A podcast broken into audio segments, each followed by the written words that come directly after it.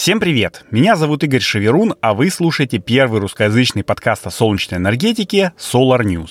Здесь я каждую неделю делюсь с вами новостями солнечной энергетики, рассказываю какие-нибудь интересные истории, которые связаны с ВИЭ, и отвечаю на вопросы, которые вы мне присылаете в Телеграме и на почту сделал собака solarnews.ru. Сегодня в 56-м выпуске, который выходит немножечко позже, чем обычно, я буду витать в облаках, но новости, которые я припас, одна другой круче. Так что, недолго думая, погнали! Да, перед началом я по традиции хочу сказать спасибо всем тем, кто поддерживает Solar News, рассказывая о подкасте и нашем сайте своим друзьям. Спасибо вам за это, продолжайте это делать, котики, а также спасибо патронам Solar News на сервисах Patreon и спонсор. Если вы еще не знаете, кто такие патроны, то это люди, которые поддерживают проект материально, чтобы у меня была возможность купить мой любимый капсульный кофе. И отдельный привет, конечно же, нашим подписчикам из Телеграма. Если вы еще не один из них, то подписывайтесь. Там всегда много всего интересного. Ссылочка будет в описании. И погнали. Итак, начинаем с хорошего. Помните, в конце прошлой осени я рассказывал, что пока в России все хорошо с солнечной энергетикой, все идет своим чередом, и мы планомерно идем к своей цели – прям как самураи, у которых, как известно, есть только путь. Узбекистан семимильными шагами приближается к тому энергетическому будущему, которое некоторые несознательные граждане называют солнечной энергетикой здорового человека. Помните, тогда я еще говорил, что правительство, мол, запустило портал, на котором можно выбрать, чего ты больше хочешь. Субсидию и беспроцентный кредит на покупку ВИЭ объекта в свое домохозяйство или компенсацию за уже установленную солнечную электростанцию. Так вот, это еще были цветочки.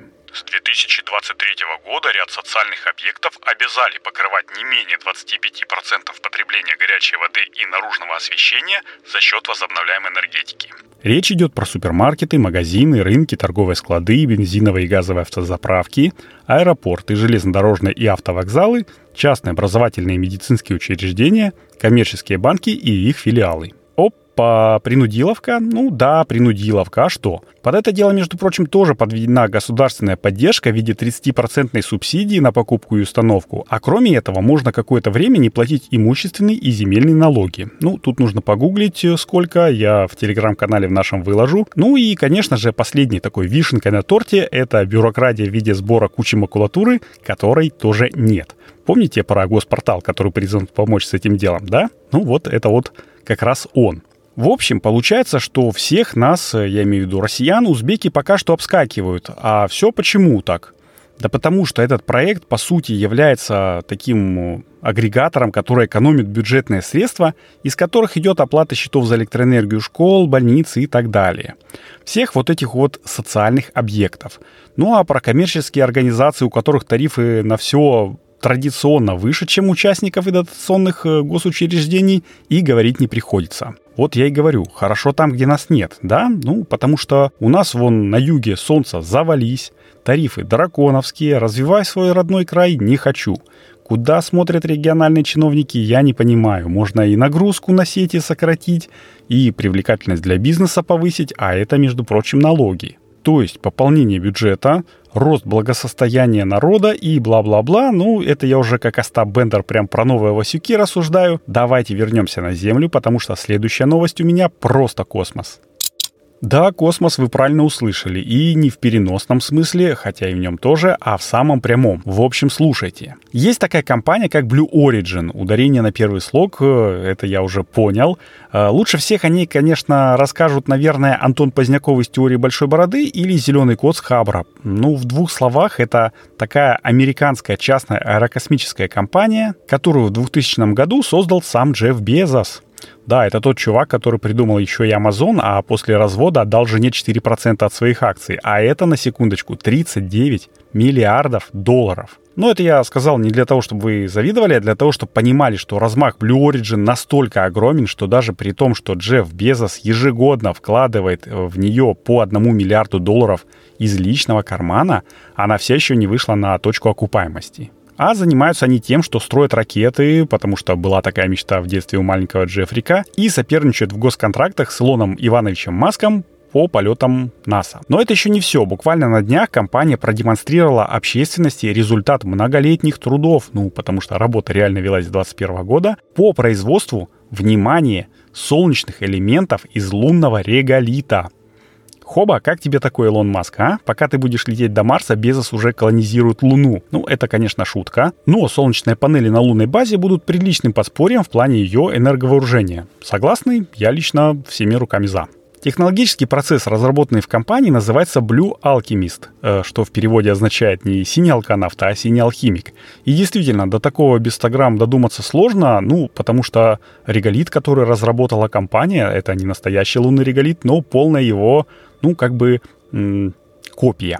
Так вот, этот реголит под действием высокой температуры в процессе электролиза разделяется на компоненты, среди которых железо, кремний, алюминий, кислород и прочее.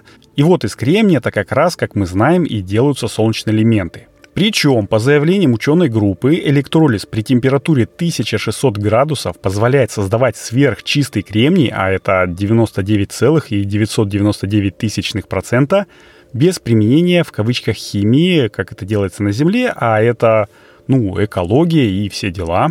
А также в пресс-релизе указано, что на Луне можно создавать не только солнечные элементы, но прям целый полностью готовый солнечный модуль.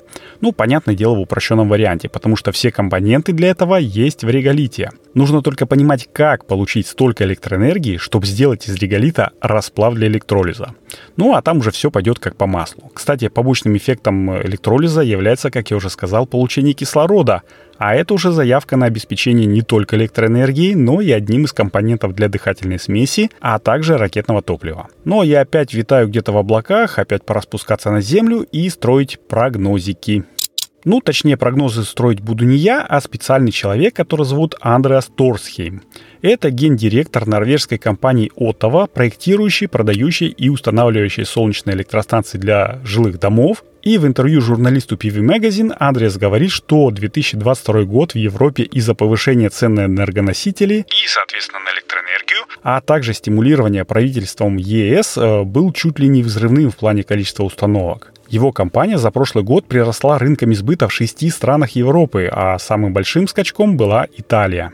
Также он говорит, что несмотря на то, что цены на солнечные компоненты у производителей несколько подросли в прошлом году, цены на конечные системы даже чуток упали в сравнении с 2021 годом. А все это из-за большой конкуренции, и меня это как э, потенциального конечника, конечно же, радует. А также радует то, что тенденция на снижение стоимости комплектующих, судя по всему, продолжится в этом году. Так что, дорогие инсталляторы, вот вам инсайдерская информация. Если в плане закупок ничего не поменяется, то затягивайте немного пояса.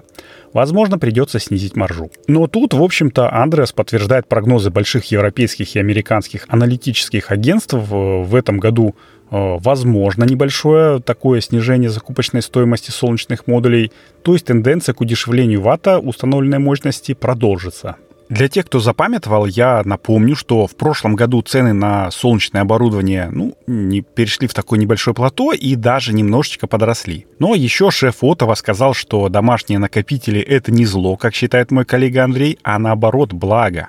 И европейцы потихонечку входят во вкус с их установкой, а в следующем году он ожидает, что в некоторых странах рост домашних литиевых аккумуляторов будет в пределах 30-50%. Ну и так как интервью имело всего 5-минутный формат, это вроде как все новости от Андреаса, ну, буду заканчивать свой выпуск и я. Напомню, что самое лучшее, что вы можете сделать, чтобы поддержать Solar News, это поделиться этим выпуском со своим другом, а также рассказать о подкасте в своих соцсетях. А если вы уже даже бабушке своей в телефоне установили какой-нибудь подкастоприемник и загрузили на него все выпуски и думаете, чем бы еще помочь, то я, как уже говорил в начале, очень люблю кофе. И материально помочь мне осуществить свою мечту можно, став нашим патроном на сервисах подписки Patreon и спонсор – а одноразово задонатить на чашечку ароматного напитка можно любую сумму на CloudTips или Юмани, ну, с любой карточки. Еще, конечно же, я жду именно от вас крутых отзывов на Apple подкастах и звездочек и сердечек там, где вы слушаете этот выпуск. И, конечно же, пишите мне свои вопросы и пожелания того, чтобы вам хотелось услышать именно здесь. Спасибо, что пускаете меня в свои ушки. Напоследок желаю, чтобы небо над нашими с вами головами всегда было ясным, мирным и солнечным. Это был 56-й выпуск подкаста Solar News и я, Игорь Шеверун. Всем пока, до встречи на следующей неделе.